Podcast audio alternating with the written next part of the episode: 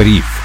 Друзья, всем привет! В эфире спецвыпуск «Бриф». Меня зовут Сергей Чернов. Сегодня поговорим о перспективах золота на будущие периоды. Поможет разобраться с вопросом нам Виталий Исаков, директор по инвестициям управляющей компании «Открытие». Виталий, здравствуйте. Спасибо, что нашли время. Здравствуйте, Сергей. Рад быть у вас снова. Виталий, в этом году, как мы видим, растущая инфляция не приводит, как это бывает обычно, к увеличению спроса на золото, если не считать такой некоторый панический ажиотаж, возникший в нашей стране в марте. Почему, на ваш взгляд, не срабатывает закономерность в этот раз? Э, дело в том, что эта закономерность справедлива только для длительных периодов времени. А, начиная, наверное, от десятилетий, и буквально золото – это единственный актив, который имеет историю в тысячи лет.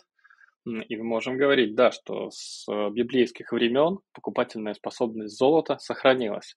Есть даже такой очень интересный пример, а, что а, в Древнем Риме можно было на унцию золота купить э, хорошее, красивое мужское одеяние, тогу а, или что-то подобное. И сейчас э, унция золота покупает вам хороший брендовый мужской деловой костюм, дорогой. Ну, э, это, наверное, справедливо для еды, жилья и так далее, и так далее. Десятками, сотнями э, и тысячами лет золото э, сохраняет свою востребованность и сохраняет покупательскую способность. А, таким образом, есть закономерность по отслеживанию долгосрочной инфляции. Краткосрочно, а, конечно же, говорить о том, что золото будет двигаться вслед за цифрами по инфляции э, с какой-то высокой корреляцией, не приходится. В этом э, смысле 2022 год не исключение. А, история знает много примеров, когда динамика роста цен и котировок золота двигались в разные стороны. А если говорить про ключевые причины, влияющие на динамику стоимости золота именно в текущем году, то в первую очередь надо, конечно, выделить а, денежную политику ФРС США и других центробанков развитых стран. А, дело в том, что центральные банки развитых стран, пытаясь как раз бороться с возникшей инфляцией, повышают ставки. А, это повышение ставок должно стать причиной некого снижения, ограничения покупательского спроса и теоретически ослабить давление на рост цен, а привести к снижению инфляции. Но одновременно с этим а, рост ставок приводит к повышению доходности по безрисковым инструментам. В первую очередь можно говорить о казначейских облигациях и векселях Соединенных Штатов. И, конечно, этот факт, это движение, оно понижает относительную привлекательность всех остальных активов, в том числе и золота. При этом золото это касается в большей мере, а, потому что в отличие от акций, облигаций а, или, например, недвижимости, Золото не приносит своим владельцам никаких денежных потоков.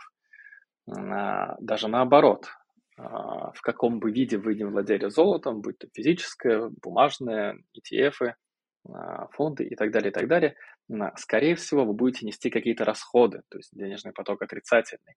Физическое золото вам нужно покупать э, сейф, очевидно, страховать его как-то и так далее. Если вы покупаете PIF или ETF, вы платите комиссию за управление.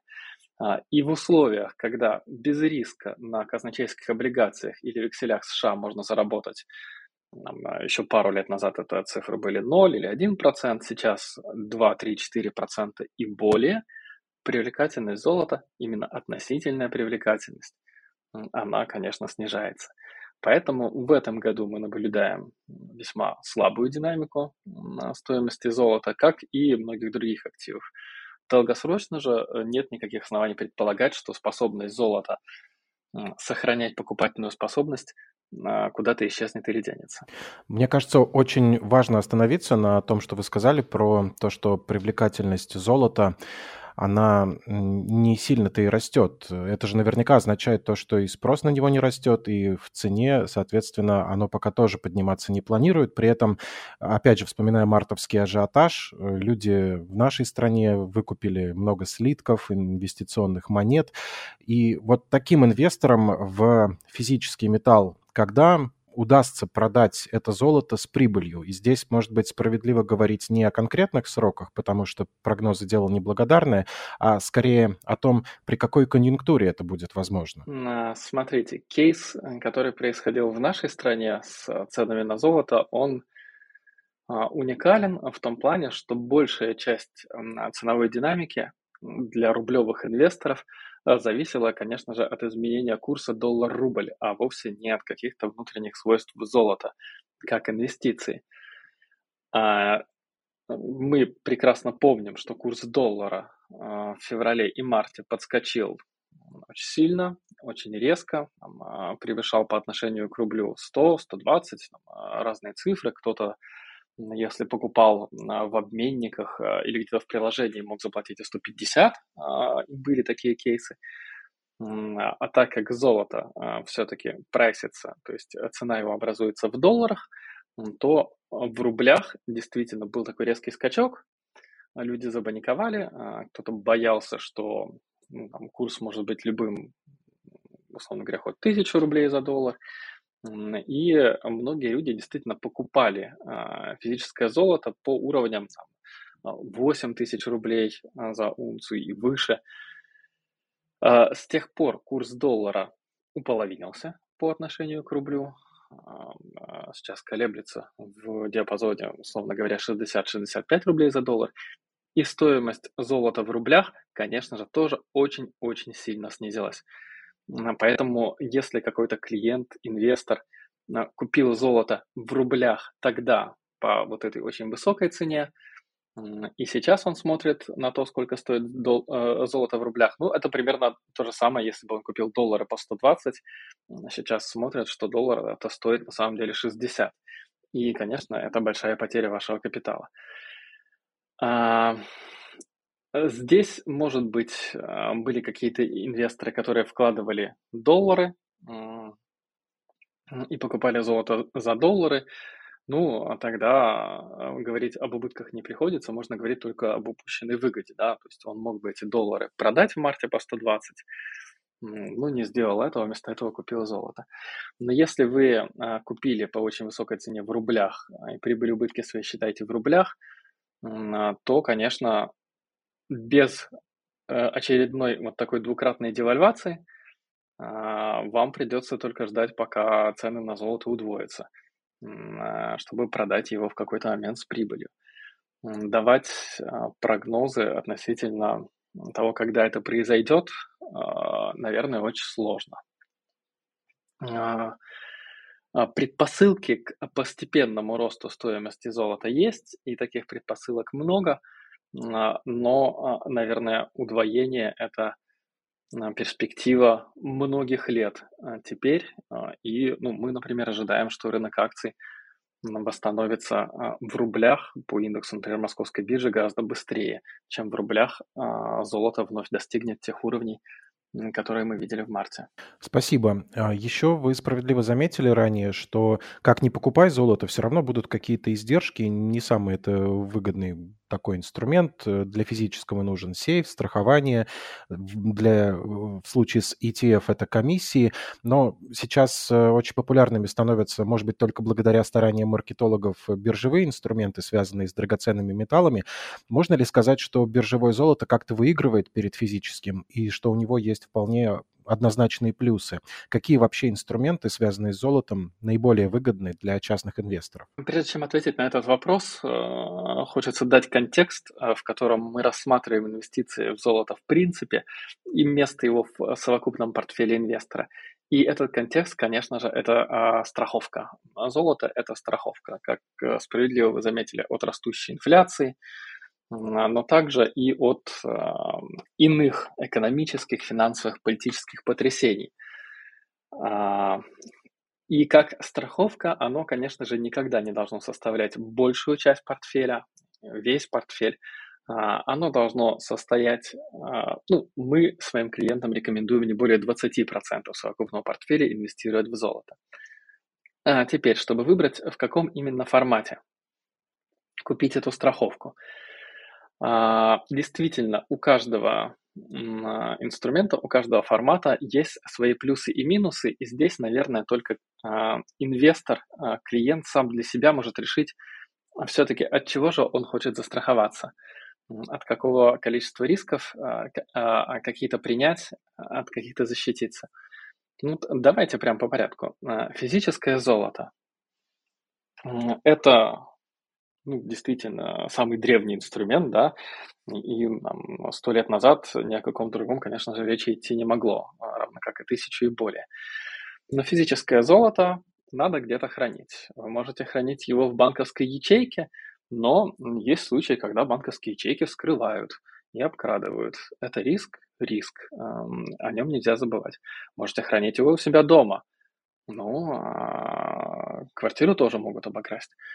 С другой стороны, а, если мы рассмотрим какой-нибудь катастрофический, а, апокалиптический сценарий наподобие полного краха финансовой системы, я не знаю, а, вспышка солнечной радиации, все серверы перезагружаются, и знаете, как вся финансовая информация утеряна, как в фильме «Бойцовский клуб». Тогда, конечно, биржевое золото вам совершенно не поможет, физическое золото останется при вас. Если вы захотите а, перемещаться по миру, а, перейти границу где-то пешком, я ни в коем случае не призываю к нарушению законодательства РФ. Ну, история знала такие ситуации в других каких-то странах, да, когда люди бежали, и то, что было удобно а, с собой унести, это золото. Ну, нам буквально в карман или в рюкзак или в сумку можно спрятать очень большое количество ценностей. А сейчас а, а, в какой-то мере эту роль пытается занять биткоин, но он не защищен от, от таких катастрофических инфраструктурных рисков, пример которых я привел. Ну, в сценарии, когда цивилизация кончилась и вам надо как-то выживать, по крайней мере, из этих золотых слитков вы можете сделать украшения – и подарить их своей девушке, например. А, какая-то ценность, в отличие от биткоина, есть. Если мы говорим про финансовое золото а, в виде золотых ETF, золотых пифов или просто биржевого золота, то по удобству оно, конечно же, а, в миллион раз лучше и проще, чем физическое. Вы покупаете его одним щелчком в приложении а, своего брокера, в торговом терминале, где угодно. А, спред между ценами на покупку и продажу в этом случае будет гораздо меньше, чем, например, в случае золотых слитков или монет. А, вы его будете удобно видеть с ежедневной оценкой наряду с другими своими активами, акциями и облигациями. Но от э, краха финансовой системы, да, риск, вероятность которого, э, на мой взгляд, стремительно мала, да, стремится к нулю, но она есть, э, и нельзя об этом не говорить, то вы можете этого лишиться. Или, например, в каких-то странах, например, даже в развитых странах, например, в Канаде, есть пример, что людей за их политические позиции пытаются лишить банковского обслуживания – но где гарантия, что через 10 лет э, за ваши политические взгляды какие-то страны не будут пытаться лишить вас вашего финансового золота? Таких гарантий, конечно, нет. Поэтому ни один из вариантов инвестирования не лишен своих выгод и недостатков с точки зрения а, минимальных накладных расходов для инвестора.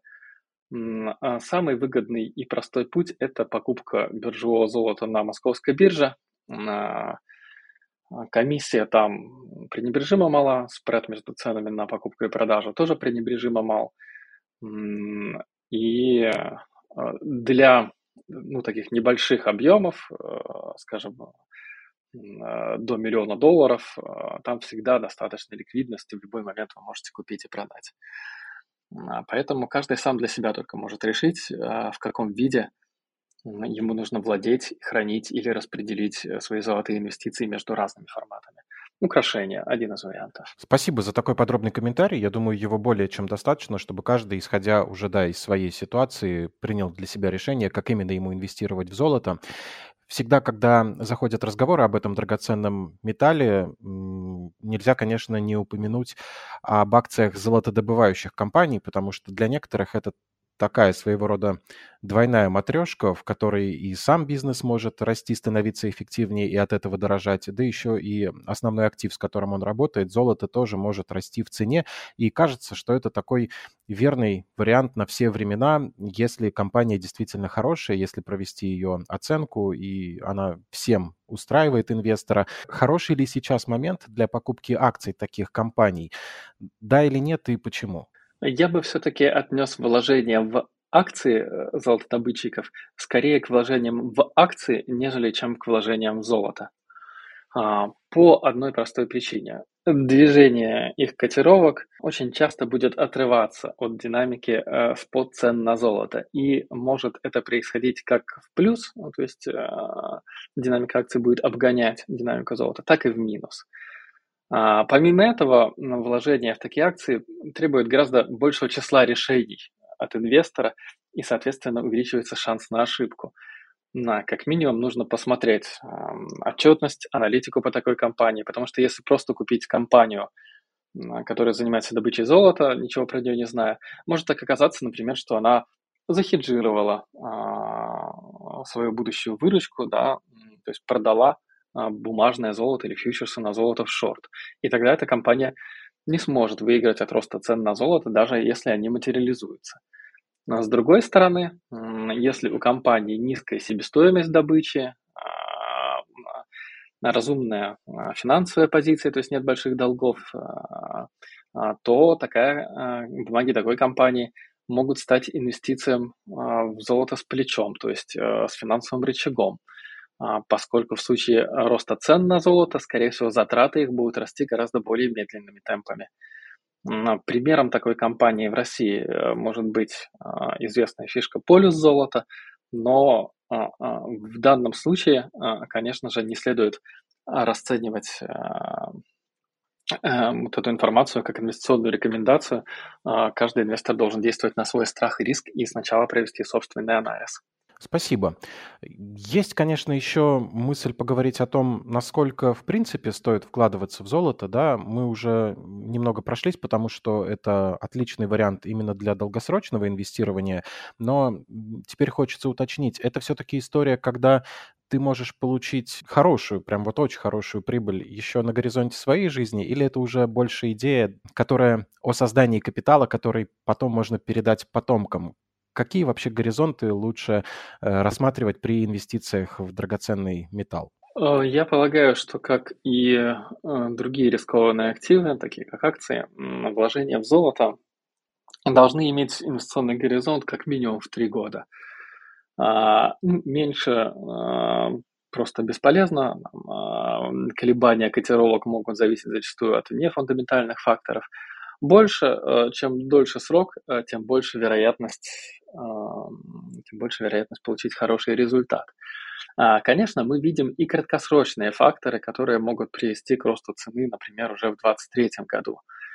А, в первую очередь, это сохраняющийся риск дальнейшего роста инфляции в мире, при этом а, потенциал к росту ставок со стороны ведущих мировых центробанков все-таки ограничен из-за сильной закредитованности развитых экономик мы видим, что а, геополитические процессы ведут к росту относительной привлекательности золота.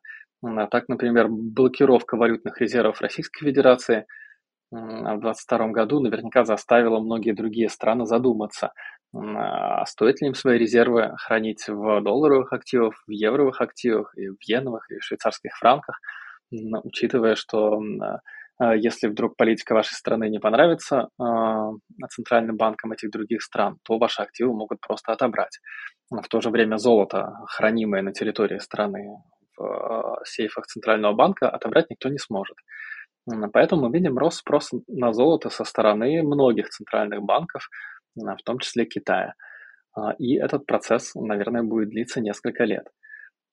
Поэтому видим предпосылки и к хорошей динамике котировок с текущих уровней на годовом горизонте, но все-таки а, так же, как и для акций, рекомендуем не вкладывать те деньги, которые могут понадобиться в ближайшее время, и ориентироваться все-таки на более длинные горизонты, такие как три года и больше.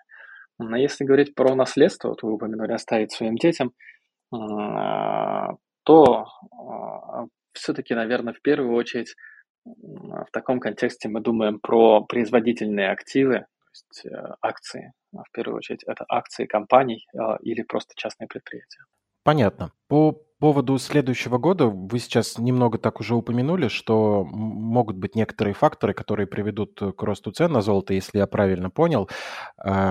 можно ли немного точнее? Ну, опять же, понятно, что слишком много факторов, которые могут повлиять на стоимость э, золота. Однако давайте представим, если ситуация будет сохраняться примерно такой же, как сейчас, в неком стерильном вакууме продолжит существовать наша планета, и все будут поддерживать статус-кво, что тогда можно сказать про цены на золото на следующий год? Э, мы полагаем, что цены могут вырасти. А, а, размер такого роста спрогнозировать крайне сложно, как и во многих других ситуациях, но предпосылки к нему очевидно есть. А, тренд роста спроса на золото может возникнуть благодаря двум ключевым факторам. Первое – спрос на защитные инструменты от инфляции, которая, наверное, хотя с пиков в развитых экономиках и откатится, но, тем не менее, останется на повышенных уровнях. А второе – это спрос со стороны центральных банков, стремящихся диверсифицировать свои золотовалютные резервы. А, в части предложения ожидать э, сильного роста предложений или опережающего роста предложений не приходится. Ну, таким образом, а, простейшая микроэкономика подсказывает нам, что цена должна вырасти.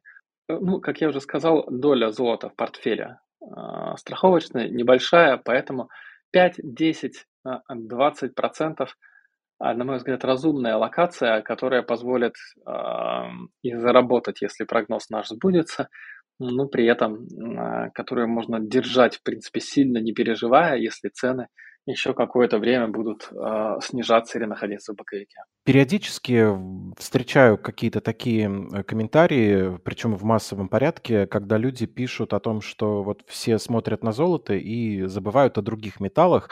И в эти моменты иногда происходит такое, знаете, обращение к другим активам. Э, очень много иногда говорят про серебро, платину, в последнее время что-то встречал про никель или алюминий. Такие металлические альтернативы золоту, которые внезапно, когда все разочаровались в этом самом золоте, внезапно могут выстрелить благодаря такому, э, благодаря росту краткосрочного спроса.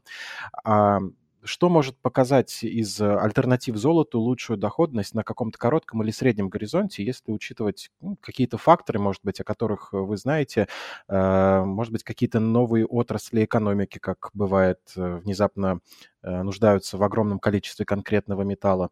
О, о чем должен в этом контексте знать частный инвестор в конце 2022 года?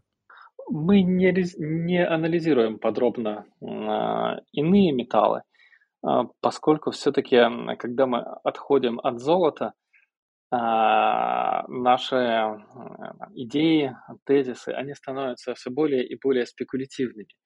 И частному инвестору, кто не является сам профессионалом на рынке цветных металлов или не обладает каким-то инсайдом, мы бы не советовали пытаться что-то выгадать, выиграть или заработать на других металлах, а, попросту благодаря тому, что все-таки а, это нужно оставить профессионалам, коими мы сами, например, не являемся. А золото, да, можно покупать без какого-то дополнительного анализа, оно годами и тысячелетиями доказало свою состоятельность как инвестиционный инструмент. Алюминий, никель, платина, что-то еще – ну, нужно быть действительно отраслевым аналитиком с пониманием динамики спроса и предложения в каждом конкретном металле, чтобы а, спрогнозировать да, или предсказать а, возможные факторы влияния на цену. А помимо того, чтобы быть еще профессиональным отраслевым аналитиком, нужно быть еще профессиональным трейдером, и человеком, способным принимать и контролировать риск, а, чтобы при этом сделать прибыльную ставку. Оставим это тем, кто может и умеет э, таким заниматься. Э, частному инвестору а, все-таки стоит а, посвятить себя более классическим более проверенным ставкам. Если я правильно понимаю, это что-то из разряда такого поведения, когда не нужно думать, что рост популярности электромобилей автоматически приведет э, к повышенному спросу на никель, кобальт, литий, и не вкладываться огульно в компании, которые добывают, э, обрабатывают эти элементы, а потому что сначала нужно еще разобраться в самой отрасли электромобилей. Вдруг там тренд изменится, и все ваши идеи по металлам могут э, оказаться неверными неверными, а золото, оно вот всегда золото, и это максимально надежно, верно? А, совершенно верно. Золото – это всегда золото, а в случае с остальными металлами или другими активами. Для неискушенного инвестора скорее он попадет на какую-то очередную волну хайпа, которая носит цены на эти активы очень резко вверх, а потом очень резко вниз. А, такого лучше избегать. Спасибо, Виталий. Думаю, главное все наши слушатели уяснили. Не более 20% от портфеля, не меньше, чем на 3 года, чтобы увидеть хоть какой-то результат, если не ожидается какого-то краткосрочного всплеска и не повезет зафиксировать прибыль на небольшом горизонте. И, в принципе, можно дальше верить в золото. В гостях у Бриф был Виталий Исаков, директор по инвестициям управляющей компании «Открытие». Виталий, спасибо еще раз, что нашли время. Спасибо. Подписывайтесь на бриф, друзья, ставьте лайки, пишите ваши комментарии и вопросы. Обязательно зададим экспертам, которые бывают у нас в гостях. Меня зовут Сергей Чернов. Хорошего настроения и до встречи.